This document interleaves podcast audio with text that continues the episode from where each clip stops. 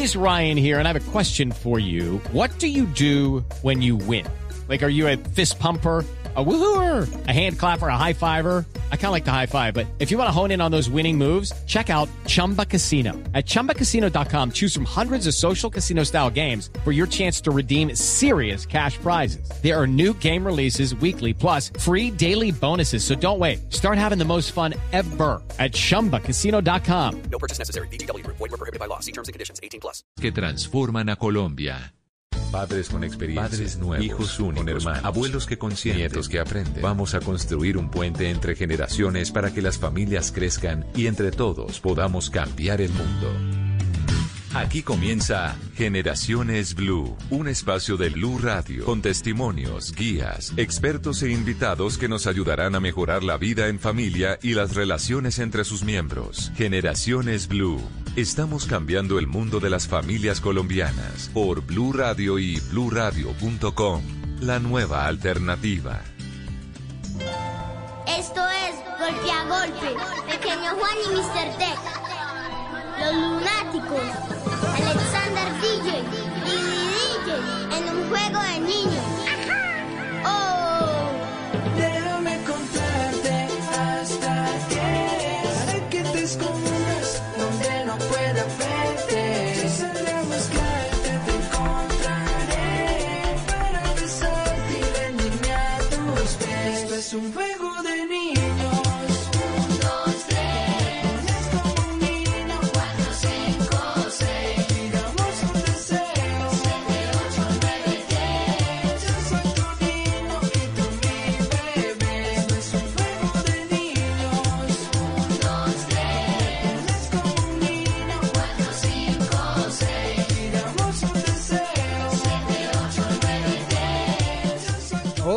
Bienvenidos a Generaciones Blue. Los estamos acompañando en este mediodía de domingo. Hoy es 8 de noviembre con un tema bien interesante que sé que le va a interesar a los padres de familia que piensan en el juego a veces quizá como una perdedera de tiempo. Y les tengo dato, y es que eso no es así. No hay nada más importante que el juego para la crianza. De acuerdo con lo que están estableciendo las autoridades, lo están diciendo los expertos en todo el planeta.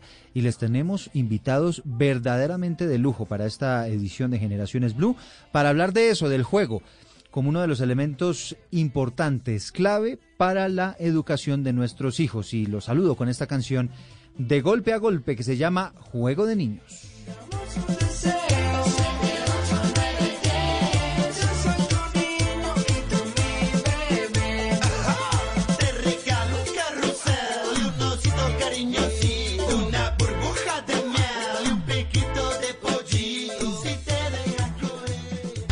Estás escuchando Generaciones Blue.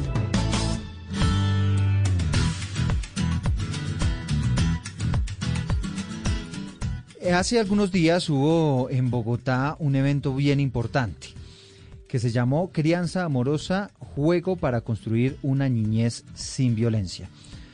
Participó entre muchos invitados especiales la primera dama de la nación, María Juliana Ruiz, que fue una de las promotoras de este evento y se habló precisamente del tema que les traemos a colación el día de hoy, el juego y su importancia en la crianza de nuestros hijos. Por esa razón, a esta hora del mediodía, saludamos a Beatriz Cava, que es especialista en todos estos temas de crianza y del juego como uno de los elementos importantes. Fue una de las invitadas, conferencista especial en este evento que les estamos mencionando. Y la saludamos a esta hora del mediodía. Beatriz, bienvenida. Buenos días, Eduardo. Primero agradecerles el espacio eh, a ustedes y, y también ah, en el marco justamente de la Alianza Nacional contra la Violencia hacia Niños, Niñas y Adolescentes, es que la Consejería Presidencial para la Niñez y la Adolescencia, junto con la Corporación eh, Juego y Niñez de Colombia, eh, eh, presentan este foro nacional el día de mañana. Eh, la idea, digamos, el tema central es crianza amorosa más juego. Y, mm, eh, digamos, los, los cuatro profesionales que, que estamos invitados, somos dos de Colombia eh, y después está eh, Ima Marín también de España y yo por Argentina. Pero lo más importante, lo más importante es que va a haber niños, va- vamos a escuchar la voz de los niños, que es eh, donde eh, tanto esta alianza nacional como, como la consejería y la corporación estamos haciendo mucho hincapié en escuchar la voz de los niños y las necesidades y los intereses que los niños nos presentan para poder combatir la violencia. Hablemos un poquito de esa crianza positiva, de esa crianza respetuosa, de la nueva tendencia que se está aplicando para la enseñanza de nuestros hijos. ¿Esto todo de qué se trata? Bueno, eh, yo no sé si la llamaría nueva tendencia, yo la llamaría la vieja tendencia, la tendencia natural, la tendencia que hemos perdido eh, a partir de contextos de, mucha agresión, de mucha violencia que se instalan en, en los distintos países, no que sea en Colombia, sino que es una cuestión eh, mundial, internacional, donde vemos que el niño es tratado como eh, a veces un objeto de estudio o alguien que va a ser importante cuando sea grande, eh, que se toman decisiones por los niños, todos los adultos tomamos decisiones por los niños sin consultarlos a ellos qué piensan acerca de, porque son considerados con un viejo concepto, ¿no? Con el concepto de que serán importantes cuando sean grandes. Y el niño, el niño nace persona, nace con un todo integrado de sabiduría que debemos escuchar para poder eh, ir hacia una educación de la paz. Una educación donde todos, adultos, niños, adolescentes, todos podamos vivir eh, en otra conexión, en una conexión donde se privilegien valores humanos. Es un poco como eh, un pantallazo grande eh, porque lo que vamos a centrarnos es en el juego, porque es el, fenómeno en el cual se integra todas las posibilidades de conductas resilientes, conductas amorosas, valores humanos, lenguajes múltiples, donde el niño se encuentra en todas sus posibilidades, todos sus intereses. Entonces, vamos a hacer mucho hincapié en ese fenómeno maravilloso y absolutamente ancestral que es el juego. Mira, ¿ves este cuadro? ¿Ves este cuadro que tengo acá atrás? Ese cuadro fue pintado en 1534. Y si vos lo ves muy cerca, es un cuadro de Bruegel. Eh, son todas personas jugando en un gran, en- como en una calle. Entonces no estamos hablando de algo innovador cuando hablamos de juego o de crianza amorosa. Estamos hablando de algo que es más viejo que el hombre, que es más viejo que la cultura. Simplemente que lo hemos perdido y, y toda y, y hoy la infancia nos está diciendo que volvamos a eso, que necesitamos volver a eso y, y no seguir matándonos unos con otros. Hablemos ahora particularmente de la importancia del juego en cuanto a la crianza de los niños, porque entendemos que a partir de los juegos, por ejemplo, también los niños aprenden muchos valores, aprenden muchas cosas que les sirven al final para la vida. Bueno, eh, el niño juega desde que nace y por una cuestión de gran sabiduría interna, eh, ensaya la vida jugando. O sea, él juega para ensayar la vida. El juego es el ensayo de la vida, según dice una gran autora argentina que se llama María de los Ángeles Chiqui González. Hace esa definición pequeñita, pero totalmente sabia de lo que es la palabra juego. Si nosotros seguimos, eh, digamos, el interés y el, eh, la investigación lúdica de un niño, vamos a encontrar cómo el niño aprende paso a paso el ensayo de la vida. El adulto lo saca del juego y le dice que tiene que eh, hacer cantidad de tarea, que tiene que tener una agenda completa de, de cualquier cantidad de cursos, de idiomas, de creyendo que está educándolo para ser, no sé, presidente de la nación o el hombre más perfecto del mundo. Y en realidad lo está sacando de los momentos más creativos y más expresivos que van a provocar que esa persona, cuando juega, empieza a desarrollar su capacidad creativa. O sea, cuando un niño juega no está pasando el tiempo, no está perdiendo el tiempo, divirtiéndose un ratito. Lo que está haciendo en los momentos de juego es desarrollar su capacidad creadora, nada más ni nada menos.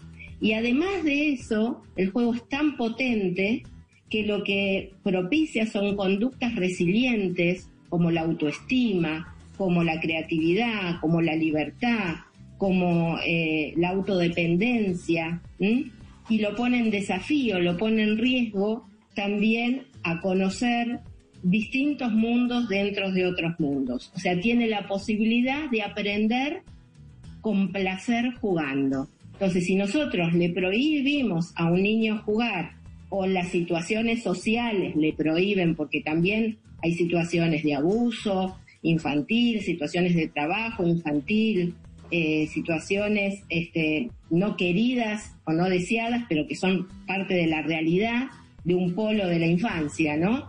Eh, si esas infancias no tienen la posibilidad de jugar, no solamente le estamos quitando un momento divertido, le estamos eh, quitando la posibilidad de un desarrollo integral como persona. Está muy bien, pero estamos hablando de qué tipo de juego, porque hoy en día vemos a los muchachos pegados a una pantallita, entonces ellos pueden durar ahí horas y horas en la pantalla, pero entonces, ¿de qué tipo de juego estamos hablando? Perfecto, muy buena tu pregunta, porque es cierto que hoy los adultos estamos a veces azorados por ese tema, y más ahora en pandemia, ¿no? Eh, donde la pantalla pasó a ser parte como de la familia. Eh, vamos a hablar en situaciones normales, porque en pandemia hay muchas cosas que, bueno, son excepcionales, como la pandemia, ¿no? Eh, pero en situaciones de una nueva normalidad, donde los niños empiecen a salir nuevamente, donde los niños vayan a la escuela, donde los niños puedan ir eh, a, hacer una vida, eh, lo que lo que hablamos nosotros cuando cuando decimos que el niño debe jugar es que el niño debe poder tener una vida cultural vasta, ¿sí?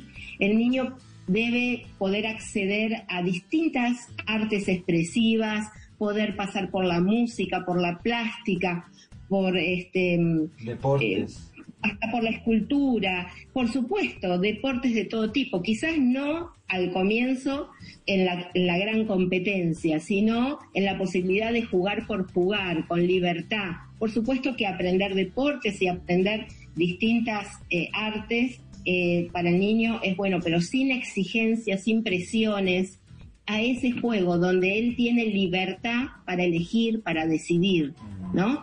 Porque si vos le llenás una agenda completa de deportes y de y de artes, pero donde él va a tomar clase, no es lo mismo. Él tiene que tener la posibilidad de culturalmente, ¿eh? además de la escuela, porque la escuela también debería ofrecer espacios de juego, y en eso también estamos trabajando, el hogar, la escuela, la ciudad, el Estado debe comprometerse para que el niño tenga a lo largo de su vida y en todos los ámbitos que transitan la posibilidad de, de- de tener espacios y tiempos de juego. La pantalla debe ser una opción más, no es que tiene que estar prohibida, tiene que ser una opción más en un abanico de opciones que el niño pueda acceder facilitado y permitido por el adulto, por supuesto, y acompañado por el adulto, porque el adulto tiene que también permitir que esté con sus pares, permitir que juegue solo y permitir también jugar con él y disfrutar de ese juego junto con, lo- con el niño o con el adolescente. Y cuando hablo de juego no hablo solamente de la rayuela o de un rompecabezas, hablo de cantidad de posibilidades lúdicas que se pueden dar con juegos dramáticos, con, juegos con agua, con juegos de todo tipo y color. Por supuesto, la invención, la creación viene una vez que empieza uno a hacer el ejercicio de jugar.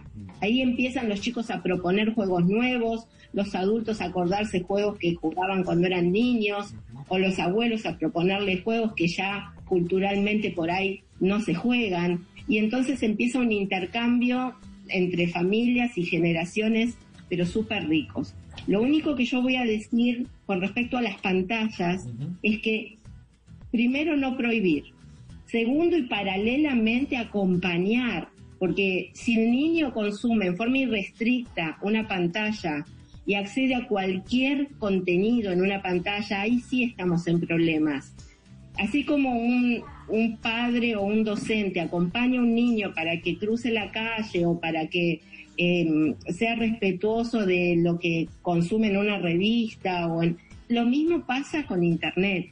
Nosotros tenemos que ayudar a que tengan una posición crítica los niños acerca de lo que consumen. Entonces tenemos que acompañarlos y mostrarles qué cosas los van a enriquecer y qué cosas son nada más que parte del mercado para capturarlos. Y, nos, y quisiera que nos detuviéramos aquí en este tema de las pantallas para superar el capítulo frente a la creatividad, porque Beatriz... Hey guys, it is Ryan. I'm not sure if you know this about me, but I'm a bit of a fun fanatic when I can. I like to work, but I like fun too. It's a thing. And now the truth is out there. I can tell you about my favorite place to have fun. Chumba Casino. They have hundreds of social casino style games to choose from with new games released each week. You can play for free anytime, anywhere and each day brings a new chance to collect daily bonuses. So join me in the fun. Sign up now at ChumbaCasino.com. No purchase necessary. Group. Void were prohibited by law. See terms and conditions. 18 plus.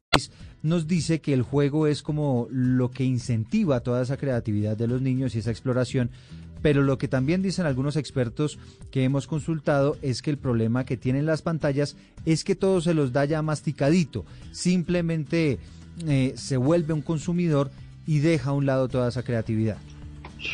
Yo haría una salvedad. Eh, como en todos los medios, eh, hay cosas malas y cosas buenas eh, en, eh, en las pantallas, en Internet. Así como tenés películas buenas, películas malas, así como tenés un museo bueno y un museo malo. ¿Y qué pasa? Lo que vos tenés que trabajar es la educación, el espíritu crítico de la persona para poder seleccionar qué va a consumir. Ahora, si vos no lo acompañás a ese ser pequeño que es vulnerable, que todavía está conociendo y explorando el mundo, eh, para que no prohibirle, sino para que veamos qué cosas me aporta, qué cosas no me aporta. Es yo jugar con él y darme cuenta junto con él qué cosas son buenas de las que me ofrece Internet.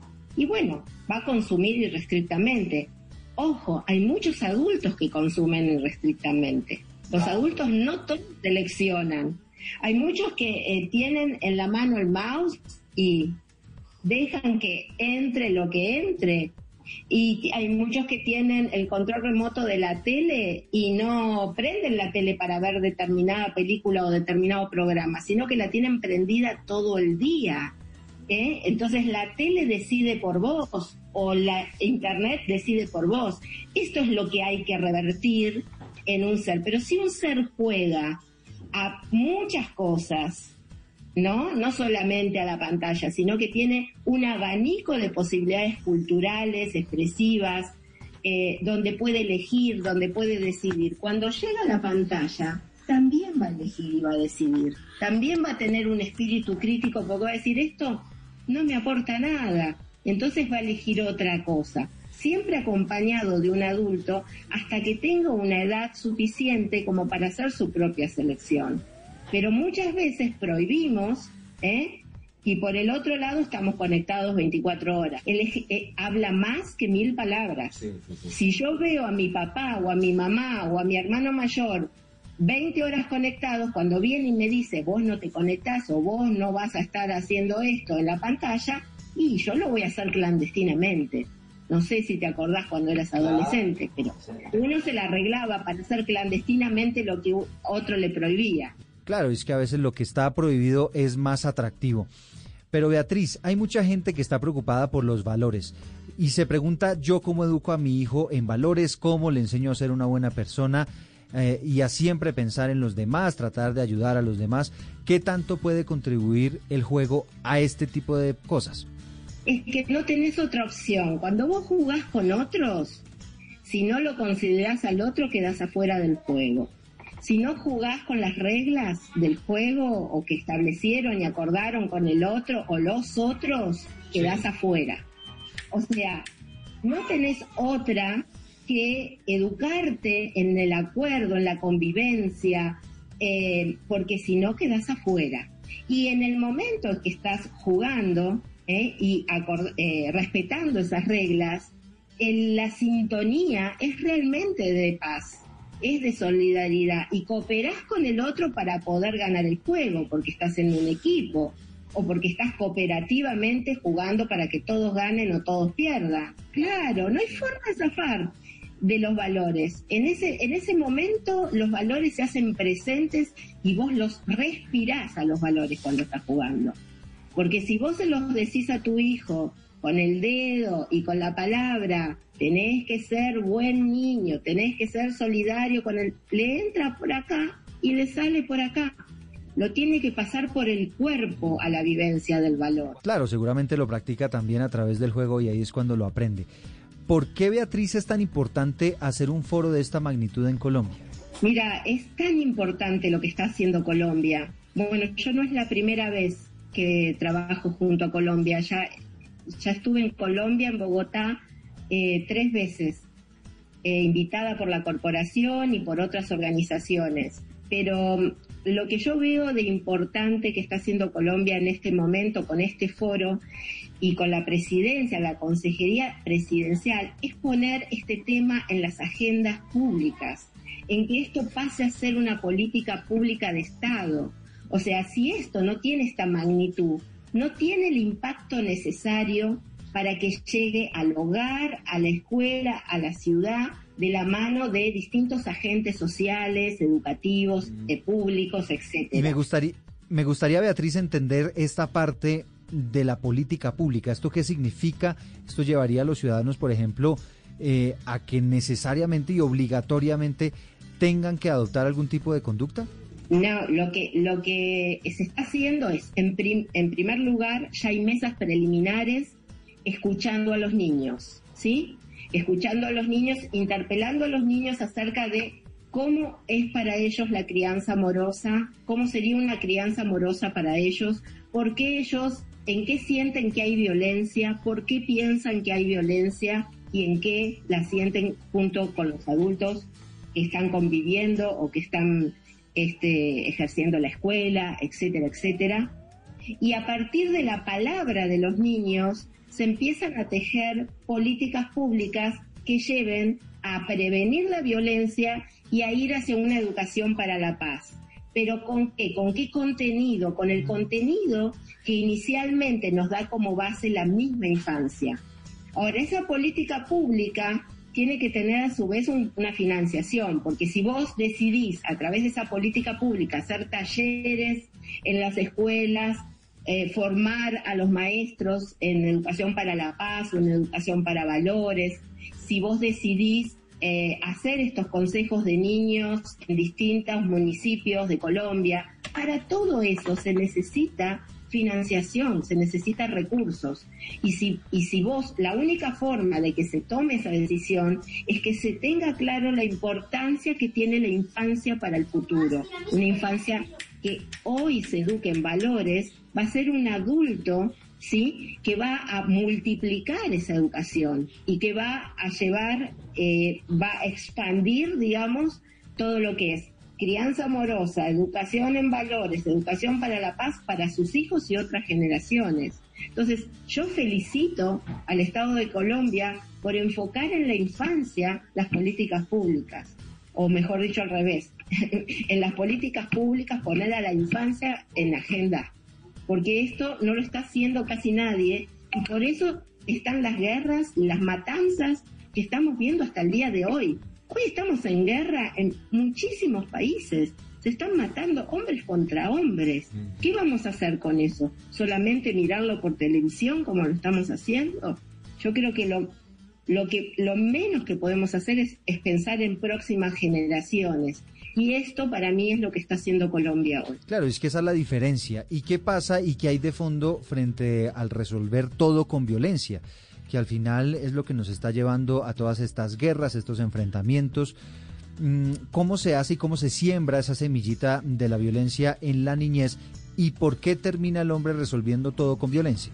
Mira, eh, en forma macro yo creo que la violencia tiene detrás el signo pesos, ¿no? O sea, yo creo que la violencia es la venta de armas, es la venta de drogas, es, la lucha por el espacio y el poder del agua y de, y de la energía y del petróleo y de es el signo pesos que el hombre, por necesidad de poderío y por, no estar educado realmente, eh, va por el tener y no por el ser.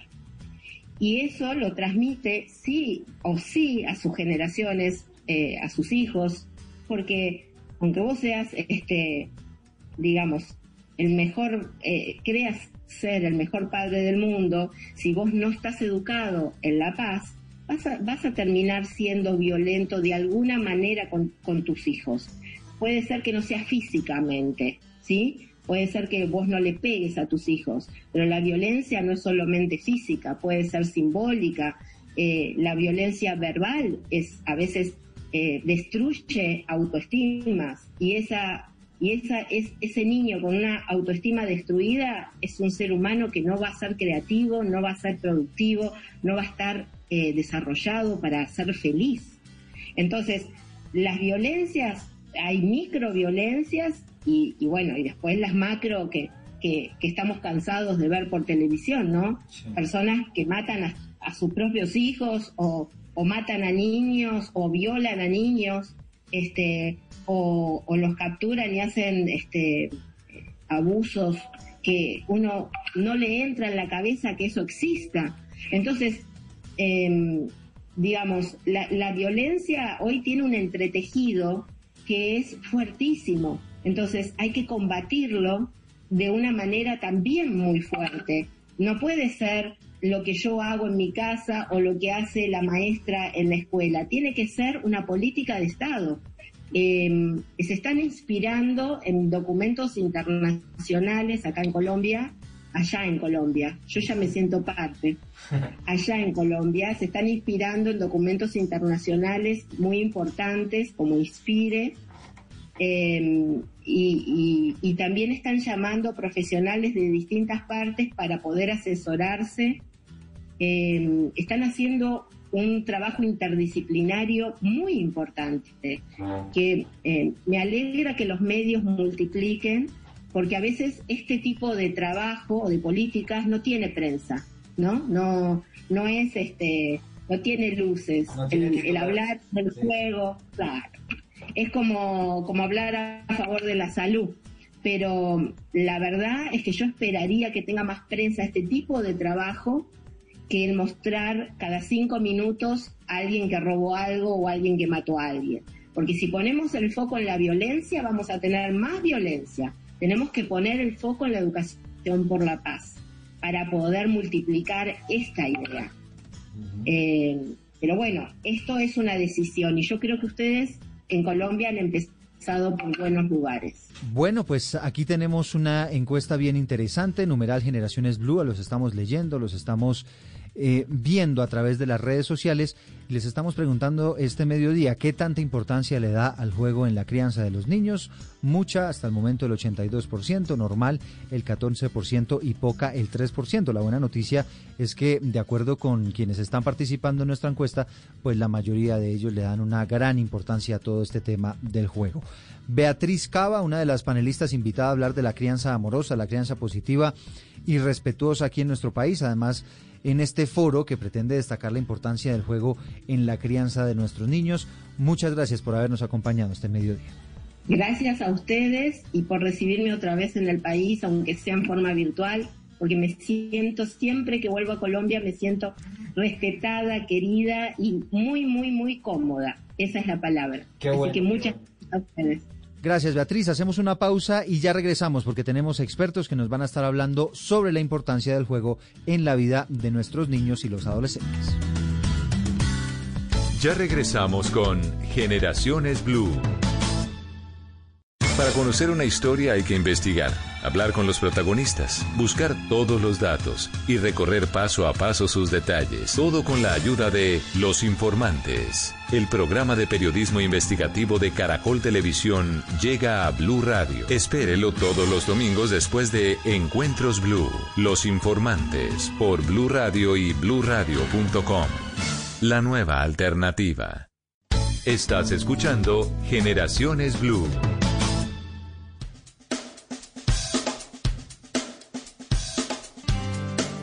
Y aquí seguimos en Generaciones Blue hablándoles de este tema tan interesante, el juego, la importancia que tiene para nuestros niños, para educarlos, para que crezcan siendo al final unas buenas personas, un buen modelo para enseñarles valores, para enseñarles a ganar, enseñarles a perder, para toda la tolerancia al fracaso, en definitiva, eh, algo que parece muchas veces inofensivo, pues al final termina despertando la creatividad, enseñándole muchísimas cosas a nuestros niños.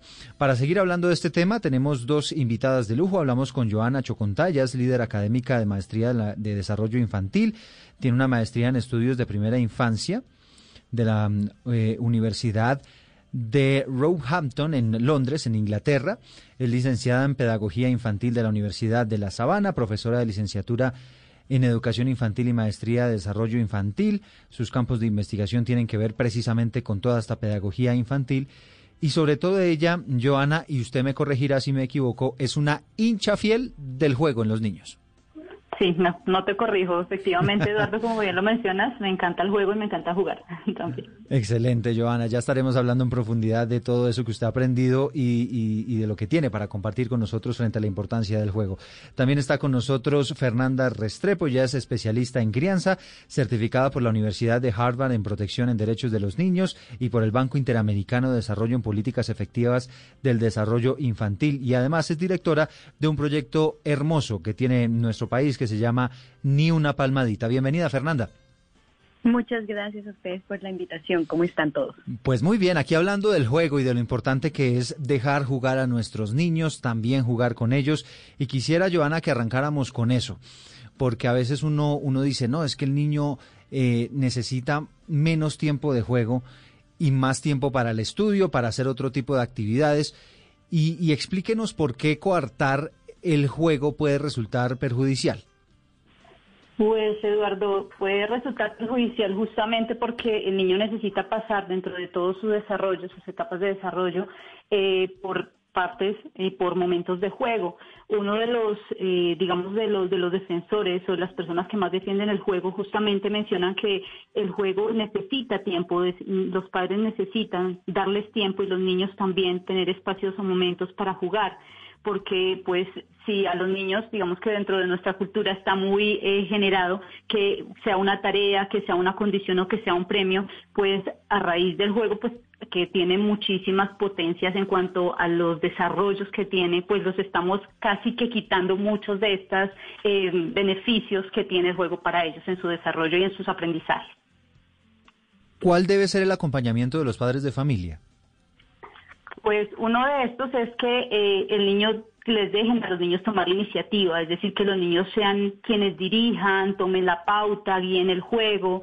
En ocasiones también, claro está que el adulto puede motivarlos a que los niños jueguen o a eh, generar esas situaciones de juego. Como les decía, pues que no sea una tarea, una condición como eh, déjame terminar esto y en cinco minutos jugamos o terminas de hacer tu tarea y luego ahí sí tienes la posibilidad de jugar. Eh, tampoco pues necesita que el padre esté constantemente estimulando todo el tiempo al niño. Si bien es cierto, los niños son activos, pues necesitan también tener momentos de calma, de tranquilidad, incluso de jugar solos, respetar esas iniciativas que ellos tienen. Ustedes han dado cuenta que los niños también generan, a, a los juegos les crean nuevas reglas, pues dejarlos tomar esas iniciativas y pues siempre verlo de manera positiva. Evidentemente en estos momentos eh, de estar en casa, pues que siempre sea una posibilidad, una posibilidad de diversión, de generar lazos afectivos, eh, que siempre sea una posibilidad para. Sí, Fernanda, háblenos, háblenos de cómo escoger los tiempos para jugar, porque lamentablemente lo que dice Joana es cierto, muchas veces no coinciden. El niño quiere jugar con uno, papá, vamos a jugar tal cosa, y uno preciso en ese momento está ocupado con una llamada, con una reunión, o, o está a punto de salir a hacer una diligencia. ¿Cómo medir los tiempos? Porque no es lo mismo cuando por iniciativa del padre de familia se pone a jugar a los niños. Es importante tener en cuenta que hay varios tipos de juego. Entonces tenemos el juego libre y el juego que es estructurado. El que es más recomendado es el juego libre, pero el que más hemos practicado en la crianza es el estructurado, que es el que en el que yo como papá voy y todo el tiempo lo estoy entreteniendo. De alguna forma mm, se ha creado esta idea falsa de que siempre tenemos que estar ahí jugando con ellos, no dejar que se frustren, tenemos que hacer todo con ellos. Así que la primera recomendación va a ser comenzar a crear esos espacios donde los niños puedan jugar libremente. ¿Qué es libremente? Tú no haces nada. Si él está, si él quiere montar dos fichitas una encima de la otra y tú crees que se le va a caer la torre, déjalo. Si tú crees que, mm, que no, que vamos a jugar a las muñecas y entonces ella quiere jugar a que la muñeca es un perrito y tú le dices, no, pero vamos a jugar a que este es un príncipe. No, déjalo que la muñeca sea el perrito. Déjalo que el niño fluya en esos espacios de tiempo. Otra cosa que va a ser muy importante va a ser eh, revisar tu hogar, que tu hogar sea un espacio libre para que el niño pueda explorar sin que tú tengas que intervenir, porque esa es otra cosa que nos quita tiempo bastante a los padres, sobre todo en estas épocas de teletrabajo, y es que estamos pendientes de que el niño no se vaya a caer o no se vaya a lastimar y también le estamos restringiendo mucho el espacio. que no vaya a puedo- aparecer, que no vaya por aparecer en el fondo de la cámara, ¿no? En medio de una reunión, por ejemplo. por ejemplo, entonces yo por revisar cuáles son mis necesidades y cuáles son las necesidades del niño, un ejercicio muy práctico es gatear por la casa, porque cuando tú gateas estás al nivel del niño y ahí puedes ver todas aquellas cosas que te preocupan con las que se vaya a golpear o que le impidan explorar y cómo puedes reorganizar todo tu hogar para que tantos espacios como sean posibles sean eh, fáciles de explorar para el niño. Algunas personas pensarán, pero es que yo necesito tener ahí mis mis, mm, mis porcelanas y mis objetos de decoración. Realmente no, ellos van creciendo y en la medida en que ellos van creciendo, ellos van entendiendo, pero por ahora los podemos guardar, los podemos poner en lugares que donde el niño no se vaya a lastimar y eso va a liberar mucho tiempo para los padres. Finalmente, por supuesto, es tener ese tiempo de juego y eh, reorganizar los horarios en lugar de organizar, voy a primero trabajar y voy a hacer todas mis cosas y en los espacios que me queden libres voy a jugar con los niños, ustedes pueden implementarlo al revés. Todos los días este es el espacio de juego y este es el espacio en el que yo voy a estar con mi hijo. Y ahí yo puedo comenzar entonces a planear mis otras actividades alrededor de eso como si fuera una cita médica, porque muchas personas estarán pensando, ah, pero es que yo tengo trabajo, yo tengo reuniones, pero si tienes una cita médica todo el mundo te entiende. Mm. Entonces puedes hacerlo porque el niño sí va a poder tener una idea. A ellos les gusta mucho la predictibilidad. Pero como a Entonces, veces pasa, pones pasa Fernanda, que, que no necesariamente ellos juegan cuando uno quiere o cuando dice, bueno, ya que ya tengo el tiempo para jugar contigo, sino ellos simplemente empiezan a jugar y, y ven una oportunidad de compartir con el papá o con la mamá eh, a la hora de, de jugar. Entonces, ¿cómo, ¿cómo abordarlos y que no se frustre esa intención que, que tiene el niño de compartir con los, con, los padres? Primero puedes mirarlo. Así tú estés, ahorita tú me hablaste de la cámara. Tu hijo es la persona más importante de tu vida y cualquier persona que trabaje contigo pues va a entender que tú tienes hijos. Entonces tú puedes mirarlo y te va a tomar menos de un minuto. Te va a decir, mamá, mamá, mira esto tan bonito que acabo de hacer. Y así como cuando tú tienes una reunión y llega otra persona y tú le prestas atención a todos, tú puedes mirar a tu hijo a los ojos y decirle, ah, mira, qué lindo eso que hiciste. Sí, hice un, mira todas estas fichitas que pegué. Ay, qué lindas las fichitas que pegaste. En este momento estoy eh, en este en este trabajo o estoy en, en esta reunión en un momento vamos a poder jugar y el niño no se va a frustrar si tú cumples ese en este en este momento. También puedes anticipar. Si tú vas a tener una reunión o vas a tener un espacio donde no te pueden interrumpir, entonces será importante anticiparle al niño, obviamente dependiendo de su edad, que tú vas a estar en un espacio donde no desea ser interrumpido para que él entienda y que luego de eso van a tener un espacio de juego. La frustración y el niño empieza a interrumpir más y más y más generalmente es porque los padres no cumplen esta promesa, porque no hay espacios así como los que yo te estoy diciendo, donde el niño no tiene ni idea del espacio y tiempo dependiendo de su edad. Entonces él no sabe en qué momento van a jugar con él. Si no tenemos de alguna forma alguna rutina y algún momento donde le podamos decir, ya ahorita viene el espacio de nosotros para jugar. Y cuando ya esto ha pasado varios días, el niño ya se empieza a sentir mucho más tranquilo. Si no has hecho nada de esto, no te preocupes, que sí tienes que tener claras las expectativas, la expectativa clara que al principio el niño te va a interrumpir varias veces. Pero en la medida en que va pasando el tiempo y tú vas repitiendo esto, el niño lo va entendiendo y cuando menos te vienes a dar cuenta, son muy pocas las veces que te interrumpen y ellos esperan ese momento especial para jugar, en el que no tienes que intervenir necesariamente, porque como te digo, es mucho más importante a veces el juego libre que, que el juego que tiene una intervención de un adulto. Eh, les voy a compartir una, una intimidad. Resulta que en la casa de nosotros pues ya estamos un poco resignados, ¿no? Porque, claro, el ideal y, y, todo el mundo quiere tener su casa impecable, bien pintada, con las paredes maravillosas y, y, y pues sí, es el ideal pero cuando uno está con niños chiquitos entiende que uno se tiene que tranquilizar un poquito, ¿no? Y bajar la guardia y, entender que ese es el escenario de juego de los niños, como nos decía eh, la doctora Fernanda. Ese es el escenario de juego de ellos y seguramente alguna porcelana se va a romper, seguramente algo, algún sofá se va a untar de algo. Entonces, eh, yo creo que es, es bueno también tener esa conciencia. No sé, Joana, sobre eso, ¿qué nos puede decir? Sí, Eduardo, efectivamente hay algo importante, como también lo mencionaba Fernanda hace un momento, pues la casa y todos nuestros hogares han tenido que cambiar a partir de la pandemia de muchas formas. Entonces los cuartos se han transformado también en lugares de estudio, las salas se han transformado, o sea, han, han, generado y han habido muchas transformaciones en los hogares y esas transformaciones también tendrían que ver con generar espacios adecuados para que los niños puedan jugar. Entonces, por ejemplo, yo he visto experiencias en donde en el cuarto del niño le dejan una pared y esa pared sin nada la pueden poner eh, papel periódico, papel craft, le pueden disponer de, de algunos eh, elementos de arte.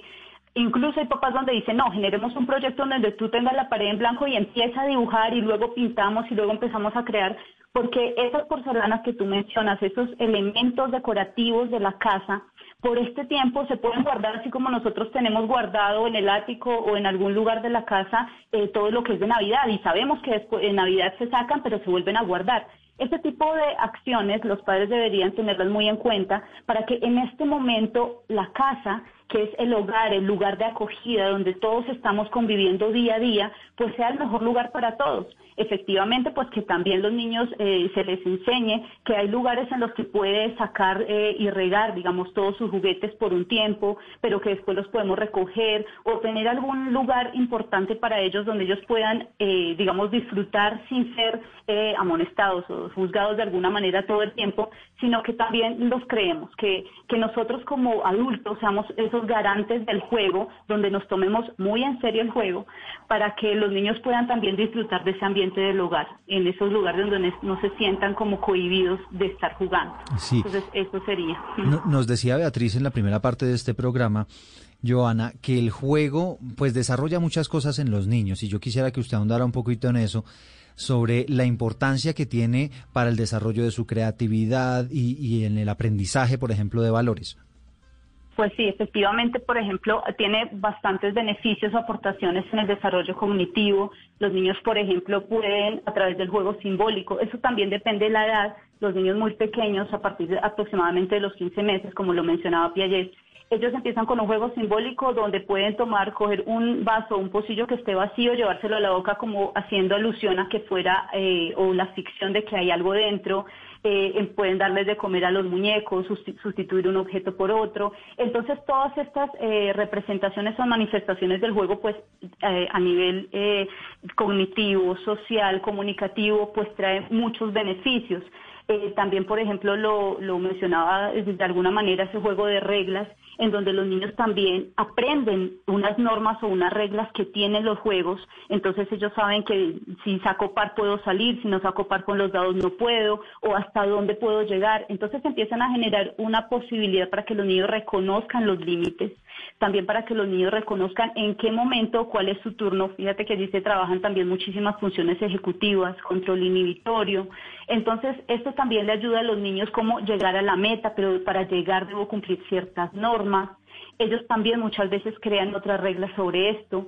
Los juegos de construcción que hoy en día, y más por estar en casa, pues toman una, digamos, una importancia muy relevante como los juegos con cubos, fichas, incluso con las mismas cajas de los productos que uno a veces tiene, con los cuales, o, o que llegan en el mercado.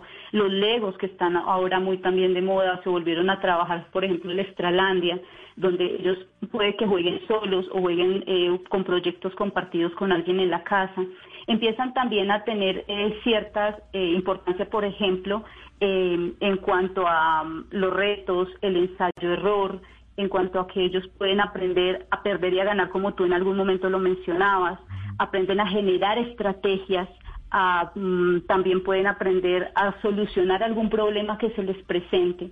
Entonces, eh, el juego en todo sentido, lo interesante, como lo menciona Daniel Brailovsky, que es uno de los pedagogos, digamos, más reconocidos en Argentina acerca de estos temas, él menciona que el juego podría hacerse una metáfora o, so- o ser visto como un iceberg. No sé si ustedes de pronto en este momento puedan imaginarse en un iceberg, pero lo más importante o lo que mantiene el iceberg a flote es lo que hay debajo, que es lo más grande, no lo que está a flote, que es lo más pequeño.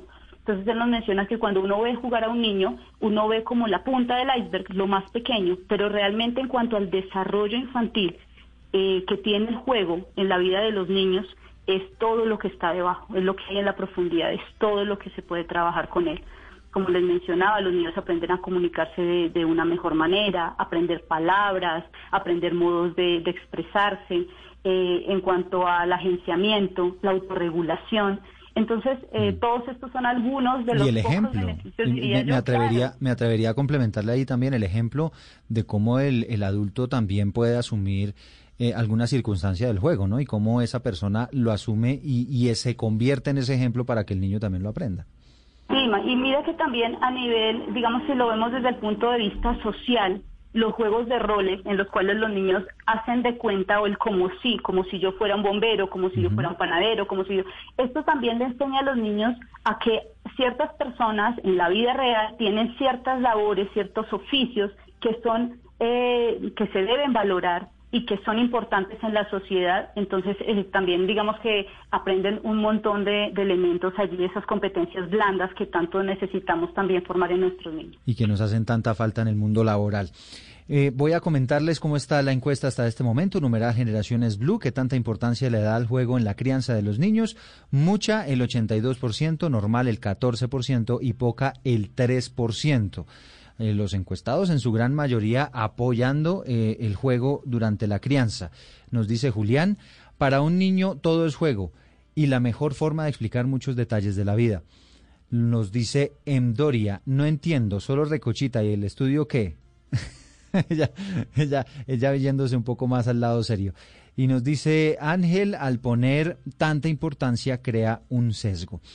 Nos mencionaba usted, doctora Fernanda Restrepo, que es hay una diferencia entre el juego libre y el juego guiado y que es preferible el juego libre y el juego guiado. Explíquenos un poquito esa idea. Bueno, las neurociencias primero nos han demostrado, lo que pasa es que eh, no, no, no creemos que sea así, pero realmente la primera recomendación va a ser, tenemos niños de cuatro años, dejémoslos ser niños de cuatro años, tenemos niños de cinco años, dejémoslos ser niños de cinco años y así, ellos viven en el presente y necesitan desarrollar las cosas que necesitan desarrollar en ese momento de sus vidas. Tú no le pides a una persona que salga corriendo cuando apenas tiene cuatro meses, sino que ellos primero tienen que gatear y hacer muchas cosas. ¿Qué te quiero decir con esto? Los niños necesitan el juego porque con el juego están aprendiendo. El problema es creer que cuando están jugando no están aprendiendo ni están desarrollando lo que necesitan desarrollar. Como ahorita nos estaba explicando, el juego ayuda a los niños a desarrollar las habilidades sociales que necesitan desarrollar en, las, en estas etapas. Les ayuda a desarrollar memoria, les, les ayuda a desarrollar esa capacidad para eh, solucionar problemas de forma creativa y estimular el pensamiento divergente. Eso no se, no se va a desarrollar de la misma forma si todo el tiempo le están diciendo a los niños qué jugar y cómo jugar, o si nos metemos en la cabeza como que le voy a enseñar este juego para que aprenda los números. Cuando se hace al revés, cuando al niño se le permite, obviamente se le entregan espacios como el tiempo para jugar, donde nosotros además le entregamos, como ahorita también nos estaban explicando, juegos que le, le permitan desarrollar su creatividad. Cuando llega la hora de de verdad aprender las cosas que académicamente debe aprender, se ha demostrado que los niños lo aprenden mejor. En todos los países donde hay mucho más desarrollo en temas de, del colegio, los niños comienzan a leer alrededor de los siete años. Pero en, en- hay otros países donde los niños tienen tres y cuatro años y ya los están, ya están haciendo que aprendan a leer. Y sí, tú le puedes enseñar a una edad pequeñita, pero ¿a qué costo? Cada vez más instituciones educativas le están pidiendo a los niños que lleguen con una cantidad de hitos del desarrollo que ellos todavía no están preparados, ¿no? Ya no pueden pelear, ya no pueden morder, ya no pueden pegar. Eh, muchas veces inclusive tienen que llegar sabiendo el control de los esfínteres a edades en las que no tienen que hacerlo, pero lo que sí se ha demostrado es que si les permiten el juego y si les permiten eh, desarrollar estas habilidades no están perdiendo el tiempo, o sea, no es no es qué tanto juego y qué pasa con la parte académica y qué pasa con las responsabilidades, es que a través de estas dinámicas de juego los niños verdaderamente desarrollan las habilidades que necesitan y cuando llegan al momento académico ellos van a estar más tranquilos y van a estar más abiertos a hacer caso, a seguir normas. Ahorita nos acaban de explicar también mucho de eso con los juegos de roles, porque ellos comienzan a hacer un, todo un proceso de, ensayo y error. Entonces realmente no es que, que el niño no vaya a aprender, realmente es que está desarrollando lo que necesita desarrollar y que está diseñado para jugar. Ahora, por supuesto, si tú tienes clases, tienes límites, tienes normas, tienes reglas, eso no tiene, no, no interrumpe una cosa con la otra. Tú puedes estructurar espacios, tú puedes explicarle a tu hijo que tenemos unas clases a tal hora y que esas son las reglas que vamos a seguir para ser considerados con los demás estamos siendo considerados con el tiempo de la profesora, estamos siendo considerados con el tiempo de los otros alumnos, porque así funciona el mundo en el que vivimos. Claro. No porque te queramos quitar el tiempo de juego, vamos a tener un tiempo de juego, pero no vivimos solos en el mundo, vivimos en sociedad. Pero mira cómo eso es diferente a simplemente decirle a un niño, pues te vas a sentar ahí porque es la hora de la clase y tienes que aprender. No, es que él también está aprendiendo cuando cuando está jugando y está aprendiendo muchísimo más. Bueno, allí están muy unos planteamientos bien, bien interesantes. Joana, ¿hasta qué edades eh, más o menos se, se da este manejo y, y la importancia del juego? Pues Eduardo, la importancia del juego se da de hecho desde el nacimiento, cuando la, eh, el niño empieza a través de sus reflejos a expresar eh, distintas de distintas formas esa felicidad por estar o por escuchar a, a- a su mamá, a su papá, a su familia. Eh, digamos que varios eh, psicólogos y, e investigadores nos han demostrado, como Piaget, como Vygotsky, como Freud, cuál es la importancia a través de esas etapas o de esos momentos de desarrollo que nos mencionaba también Fernanda pero lo- nosotros jugamos toda la vida. De hecho, no hay nada más rico que jugar con los abuelos o que los juegos que los abuelos nos enseñan. Nosotros desde la academia, por ejemplo, nos hemos dado cuenta que el aprendizaje basado en retos, que tener eh, la gamificación, que tener juegos en nuestros, eh, incluso, incluso ahora que estamos desde esta educación remota, cuánto importante es tener espacios o momentos donde los estudiantes puedan jugar. Nosotros muchas veces utilizamos eh, juegos muy cortos para introducir algún contenido importante que vamos a trabajar en nuestras clases.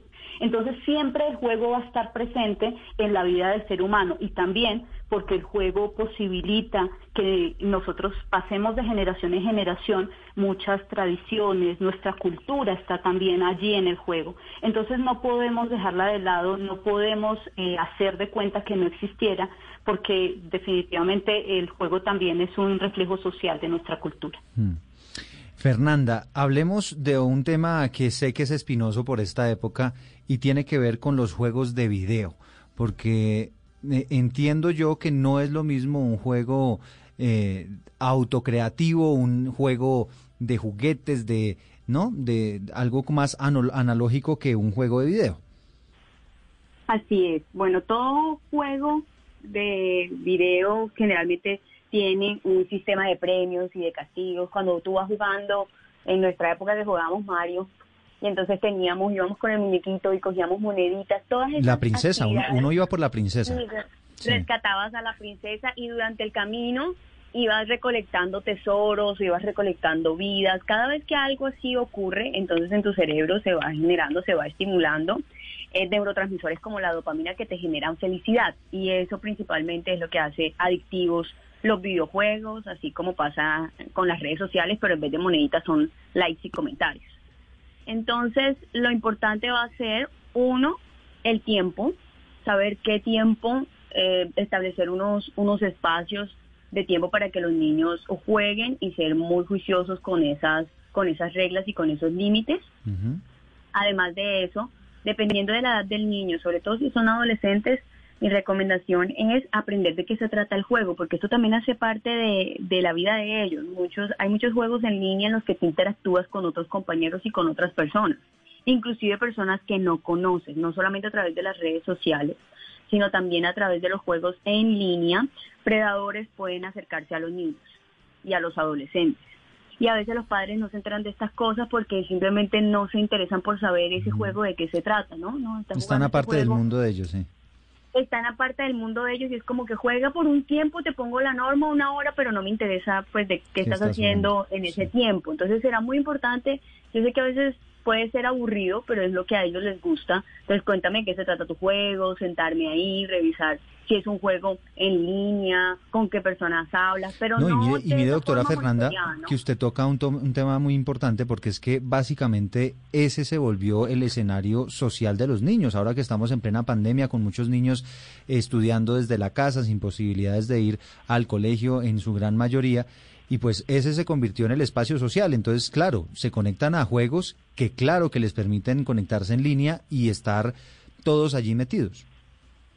Así es. Pero entonces también ver que esos juegos, sea, tienen la parte adictiva y tienen la parte del riesgo, pero también les permiten desarrollar muchas habilidades. La gran mayoría de las instituciones educativas ahora mismo están buscando de aplicaciones con juegos para poder enseñarles a los niños dadas las circunstancias en las que estamos viviendo y eso no se puede demeritar.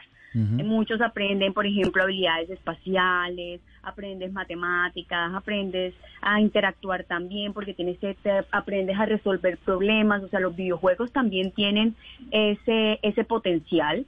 Lo que es importante es la supervisión, pero no la supervisión desde el punto de vista ¿qué estás jugando? ¿Con quién estás hablando? Sino, oye, qué chévere tu juego, ¿de qué se trata? Sí, más No, un este juego, acompañamiento. entonces, sí, en este juego somos esto y así sentarte, intentar jugar con tu hijo. Bueno, yo no soy tan bueno, pero yo me voy a sentar ahí para yo poder entender y tener dinámicas familiares más justas. Entonces, por ejemplo, hay juegos en línea donde los niños no pueden guardar el juego, sino cada tanto tiempo. Y si yo no sé esto, yo voy y le digo a mi hijo adolescente, mira que ya es la hora de comer y nos tenemos que ir a comer ya. Y entonces él te va a decir algo como, pero dame un momento porque no lo puedo jugar, no lo puedo guardar.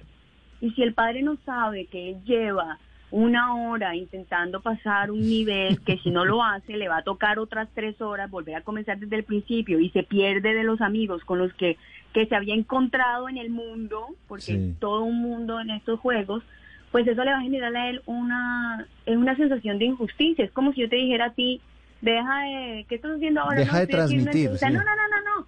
Come, come, come, come, que esa- esas, esas amigas tuyas te esperan, pero, pero ¿cómo así? No, no, no. No, ese par no, de personajes que usted tiene allá, eso lo esperan, tranquilo, venga y come rápido que... Sí.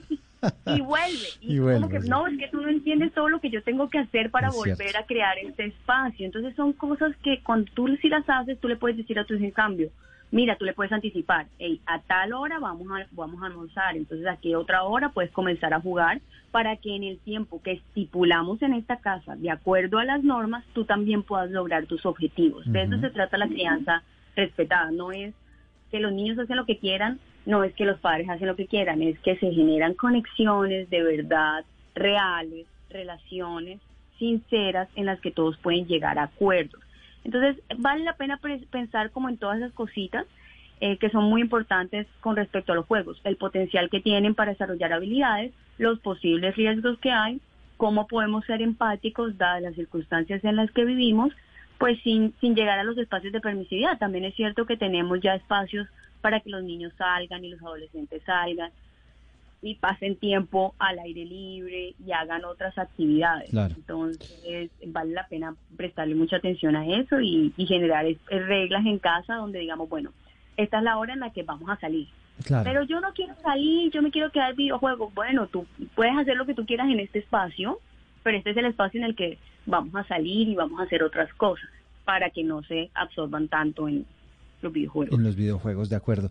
Pues se me agotó el tiempo, un tema bien interesante. Yo quiero agradecer a Joana Chocontay a Fernanda Restrepo, dos especialistas en todos estos temas de crianza y sobre todo que son fan número uno del juego como posibilidad de crianza para nuestros jóvenes y nuestros niños. Viene la música para el cierre.